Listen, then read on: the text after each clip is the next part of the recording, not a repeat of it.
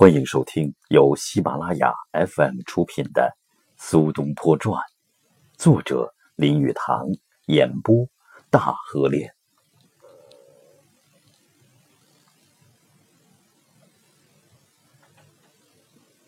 第四章，影视。在苏东坡兄弟年二十岁左右，已经准备好去赶考之时，不可避免的是。婚姻问题也就来临了。他们若是未婚进京，并且一考而中，必然有女儿长成之家托人向他们提亲。那时有求婚的风俗，京都中有未婚之女的富商，都等待着考试出榜，向新得功名的未婚举子提亲。所以科举考试举行的季节，也是婚姻大事进行的活跃的季节。在父母看来，让儿子娶个本地姑娘，他们对姑娘的家庭知根知底，自然好得多。按照当年的风俗，青年的婚姻一向是由父母妥为安排。苏东坡年十八岁时娶了王福小姐，王福小姐那时十五岁，家住青神，在眉山镇南约十五里，靠近河边。次年，弟弟子由成家，年十六岁，妻子比他小两岁，当然算是早婚，但是并不足为奇。在根本道理上看，早婚当然并不一定像苏氏兄弟那么早。在选择与吸引合意的配偶时，可以省去青年人好多时间的浪费和感情的纷扰。在父母看来，年轻人若能把爱情、恋爱早日解决，不妨碍正事，那最好。在中国，父母自然应当养儿媳妇，年轻的男女无需呼晚婚。而且，一位小姐爱已经成为自己丈夫的男人，和爱尚未成自己丈夫的男人，还不是一样？不过，在拼命讲浪漫风流的社会里，觉得婚前相爱更为惊奇可喜罢了。无论如何，苏家兄弟婚后却很美满，但这并不是说由父母为儿女安排的婚姻不会出毛病，也不是说这样的婚姻大都幸福。所有的婚姻，任凭怎么安排，都是赌博。都是茫茫大海上的冒险。天下毕竟没有具有先见的父母或星象家，能预知自己儿女婚姻的结果，即便是完全听从他们的安排也罢。在理想的社会里，婚姻是以玩捉迷藏的方式进行的。未婚的青年男女，年龄在十八岁到二十五岁之间。虽然当地社会伦理和社会生活十分安定，但是幸福婚姻的比例也许还是一样。男人十八岁也罢，五十八岁也罢，几乎没有例外，在挑选配偶时，仍然是以自然所决定的性优点为根据的。他们仍然是力图做明智的选择，这一点就足以使现代的婚姻不致完全堕落到。动物的交配，婚姻由父母安排的长处是简单省事、容易长久、少费时间，选择的自由大、范围广。所有的婚姻都是地构于天上，进行于地上，完成于离开圣坛之后。次子子由成婚之后，父子三人启程赴京。他们先要到省会成都拜谒大官张方平，后来张方平对苏东坡几乎如同严父，为父的仍然打算求得一官半职。他现年四十七岁，但自上次科举名落孙山之后，一直苦读不懈。在那段期间，他已经写了一部重要的著作，论为政之道、战争与和平之理。显示出真知灼见。此一著作，应当是精读文人对他刮目相看。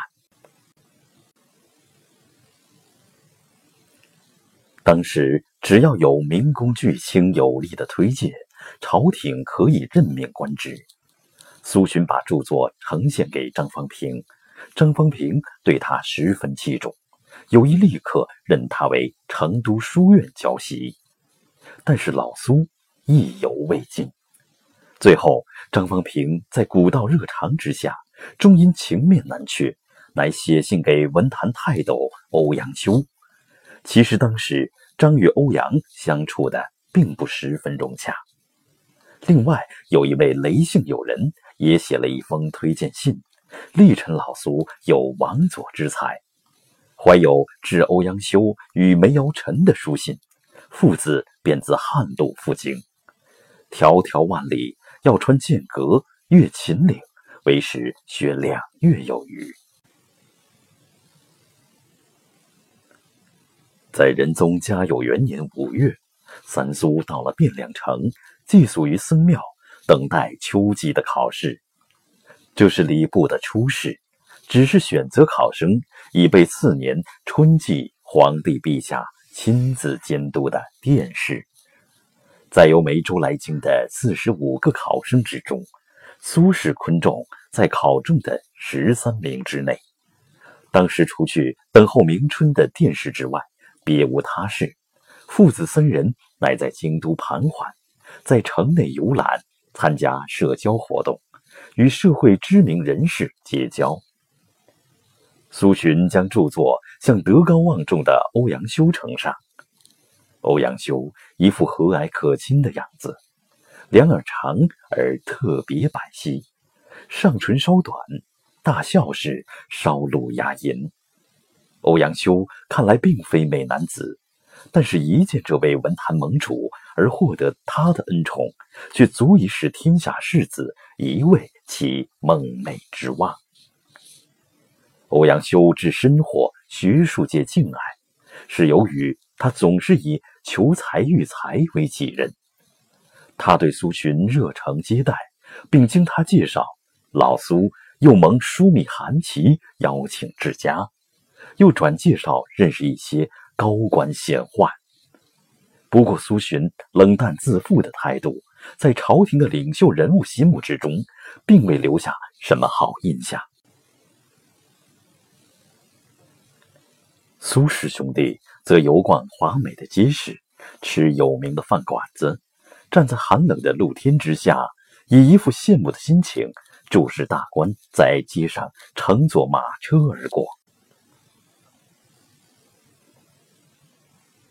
宋朝共有四个都城，河南开封为首，称为东都。开封有外城、内城，外城方十三里，内城七里。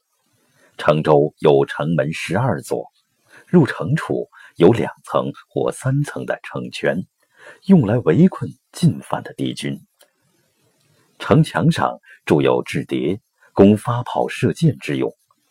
因为国都地处一地下之平原，无险可守，只有北部黄河绵延约有二百里，可以拱卫国都，因此拟定了一个设想极为周密的军事防御计划。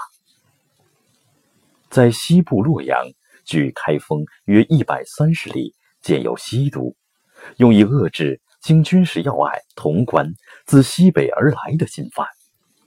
在东部约八十里以外的商丘，设立另一军事重镇，是为南都，并不怕有敌人自南部而来。在另一方面，唐朝末年，蛮族已自北方侵入中国，当时有一军阀，由于向北藩一族以霸主效忠，在其乱意之下，遂成立朝廷对抗中国。石敬瑭向契丹王以儿子自称，但自谓深爱中国，并关心国家之太平与百姓之幸福。他自称儿皇帝，称契丹王为父皇帝。他在世之时，使中国形成分裂，获取外族之赞美。但是国家应当慎谋严防有此等情形出现。不论古今，在中国总是有打着爱国旗号的汉奸，只要自己能大权在握、显赫一时，便在救国救民的堂皇名义之下，甘心充当异族的傀儡。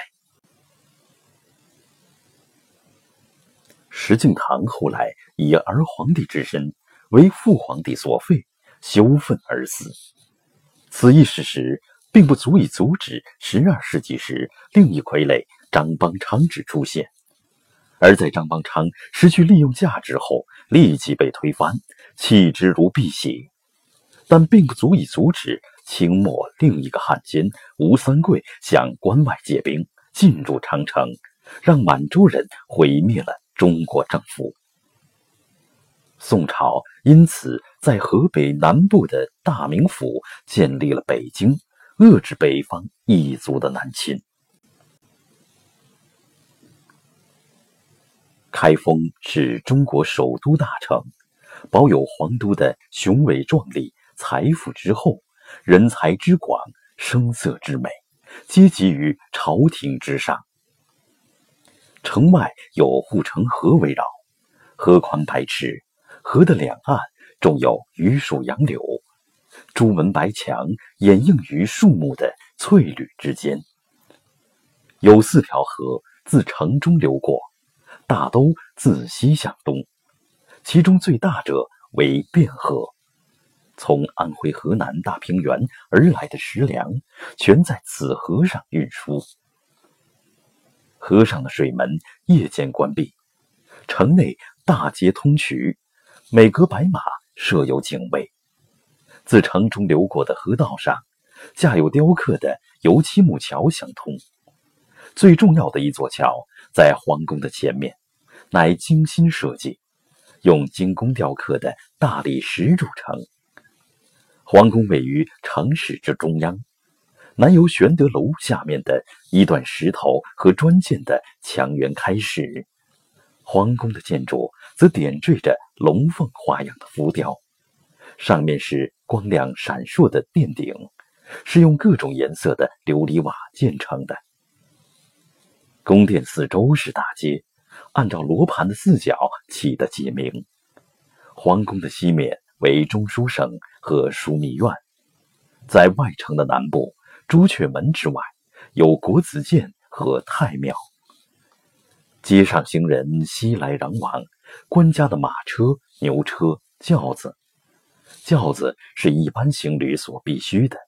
另外有由人拉的两轮车，可以说是现代东洋车的原始型。这些车轿等在街上川流不息。坐着女人的牛车上，帘子都放了下来。在皇城有个特点，就是。必须戴帽子，即使低贱如算命看相的，也要打扮的像个读书人。殿试的日子到了，皇帝任命欧阳修为主事官，另外若干饱学宿儒为判官。在读书人一生这个紧要关头到来之际，大家心中都是紧张激动。患得患失。过去多年来，三更灯火五更鸡的苦读力学，都是为了这一时刻。考生必须半夜起身，天复黎明就要来到皇宫之外，身上带着凉的饭食，因为没考完是不许出考场的。在考试时，考生要各自关闭在斗室之中。有皇宫的侍卫看守，朝廷有极严厉的规定，既以防止纳贿或徇私。考生的试卷在交到考试官之前，先要由书记重抄一遍，以免认出试卷的笔迹。在重抄的试卷上略去考生的名字，另存在档册里。考生在考完放出之时。考试官则关入宫中围场，严禁与外界有任何接触。通常是从正月底到三月初，直到试卷阅毕，呈送给皇上为止。考生首先考历史或政论，次考经典古籍，最后在录取者的试卷已阅毕，再在皇帝陛下亲自监察之下考诗赋，然后再考策论。宋仁宗特别重视为国求才，对这种考试极为关注。他派贴身臣仆把题目送去，甚至有时为避免泄露。他还在最后一刹那改变题目。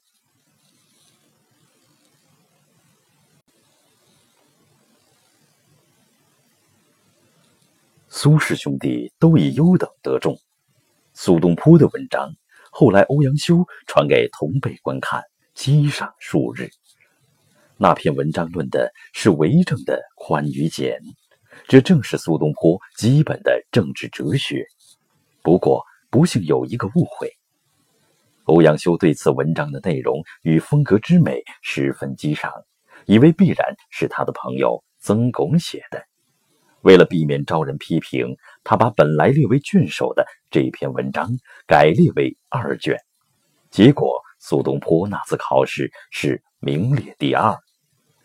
在仁宗嘉佑二年四月八日，苏东坡考中，在四月十四日。他那时才二十岁，成为进士，在三百八十八人之中几乎名列榜首，得到此项荣誉，于是以全国第一流的学者知名于天下。苏东坡这个才气纵横的青年，这次引用历史事例却失之疏忽，而且在试卷上杜撰了几句对话。他发挥文艺时说，在赏终之时，宁视之宽厚；在罚罪之时，当恻然有哀怜之心，以免无辜而受戮。他写道：“当尧之时，高尧为士，将杀人。高尧曰：‘杀之。’三。尧曰：‘幼之。’三。这几句对白读来蛮好。”显示贤君亦肯用不消，使之有一展长才之日。这种史实颇可证实明主贤君用人之道。判官梅圣俞阅卷至此，对尧与高尧有关此事之对白，不敢公然提出查问，因为一经提出，即表示自己对年久淹没的古籍未曾读过。苏东坡因此才得以混过。考试过去之后，梅圣俞一天问苏东坡：“可是‘尧与高尧’这段话见于何书？我一时想不起在何处读过。”苏东坡这位年轻学者承认说：“是我所杜撰。”梅圣俞这位前辈素如大惊：“你所杜撰？”东坡回答说：“帝尧之圣德。”此言亦意料中事耳。您正在收听的是由喜马拉雅 FM 出品的《苏东坡传》。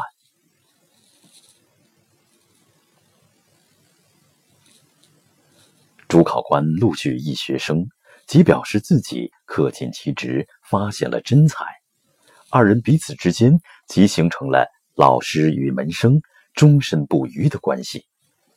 考中的门生要去拜谒主考老师致敬，并修函感谢恩德。欧阳修为当时文学权威，一字之褒，一字之贬，即足以关乎一学人之荣辱成败。当年一个作家曾说：“当时学者不知刑罚之可畏，不知晋升之可喜，生不足欢，死不足惧。”但怕欧阳修的意见，试想一想，欧阳修一天向同僚说的话，那该有何等的力量啊！他说：“读苏东坡来信，不知为何，我竟喜极汗下。老夫当退让此人，使之出人头地。”这种话由欧阳修口中说出，全京都人人都知道了。据说。欧阳修一天对儿子说：“记着我的话，三十年后无人再谈论老夫。他的话果然应验，因为苏东坡死后的十年之内，果然无人再谈论欧阳修，大家都谈论苏东坡。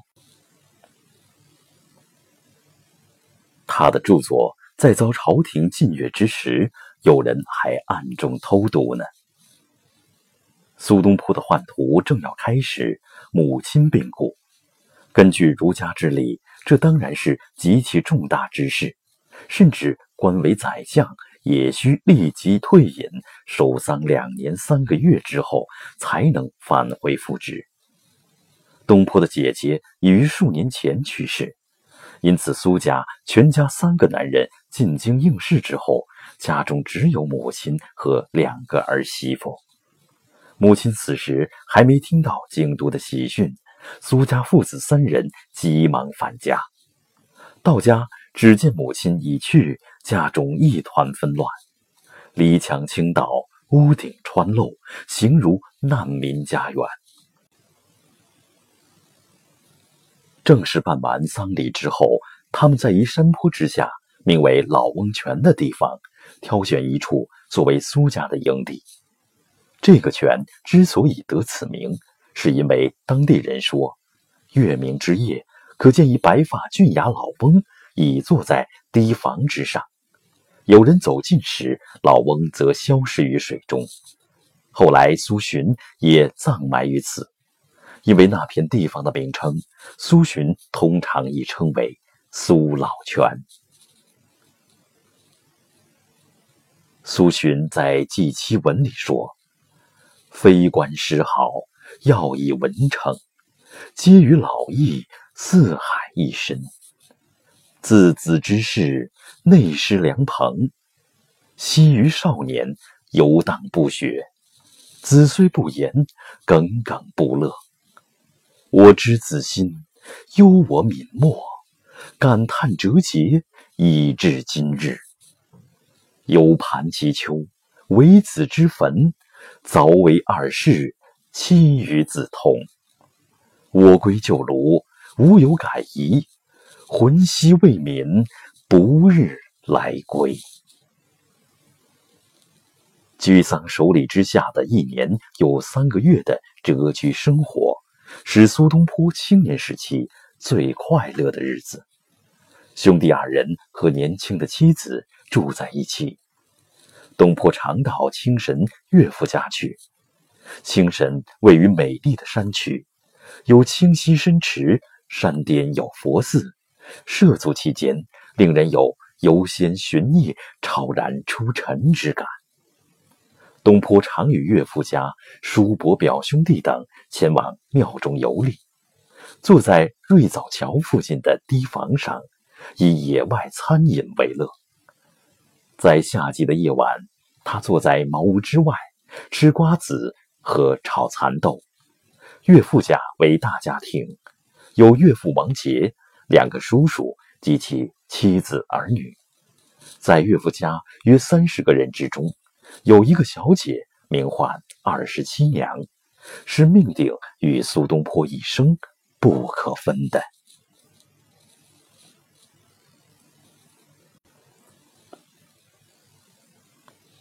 这时，老苏正在等待京中的任命消息。这时，他接受官职并无不当，因为妻丧和母丧不同。京师已经有巨官显宦答应提拔他，但是他已等了一年有余，尚无消息到来。最后，终于有圣旨下降，要他赴京参加一种特殊考试。这一来，使此翁着了慌。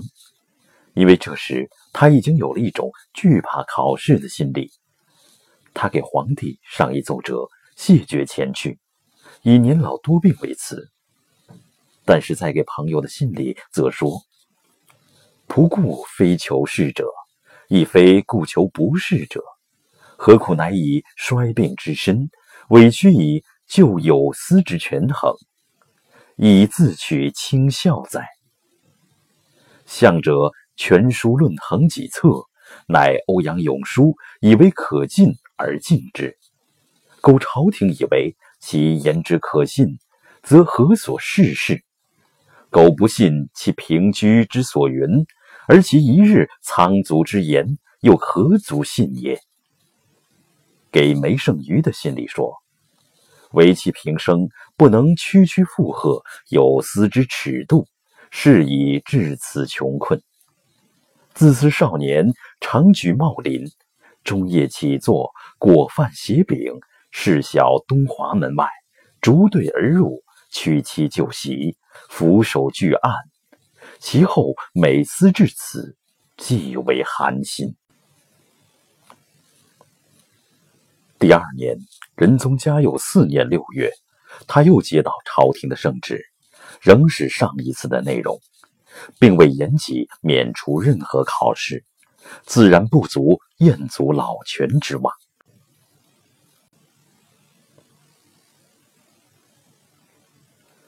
朝廷主其事者，当对他前所呈奏信而不疑才是，相信故好，否则即搁置亦可。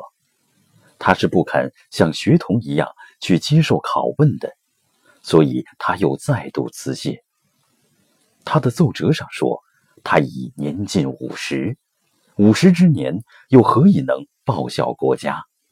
身为读书人，之所以愿居官从政，欲有以报效国家也，否则唯以寒士足矣。倘若他此时再入仕途，既无机会以随报国之志，又不能享隐逸贤达之清誉。他最后结束说：“时已至夏季，下月妻子之居丧将满，他将随子入都一行。届时当一夜登道，细叙情由。”全信中之语气，显示他在五十之年，时已无意入朝为官。除非有利人士能使他不再如童子之受考试。事实上，苏洵的妻子已死，他已准备远离家乡而不复返。非常明显，他是适于住在京都的。他的两个儿子既然已中进士，下一步就看朝廷何时有缺，可以派儿子去任职。他自己倒也罢了。在居丧期满之后，刚过两个月，父子三人又再度启程入京。这一次有两个儿媳同行。出发之前，已经把王母之灵柩安排妥当。苏洵使人请了六尊菩萨像，安放在两个雕刻好镀金的佛龛中，供在极乐寺的如来佛殿里。那六尊菩萨是观世音菩萨。世智菩萨、天藏王、地藏王、解愿王者、引路王者。出发之前，苏洵正式把这些佛像供在庙里，并且去向亡妻灵前告别。祭文的结语是：“死者有之，或生于天，或生于四方，上下所事如意，亦若鱼之游于四方，而无寄云耳。”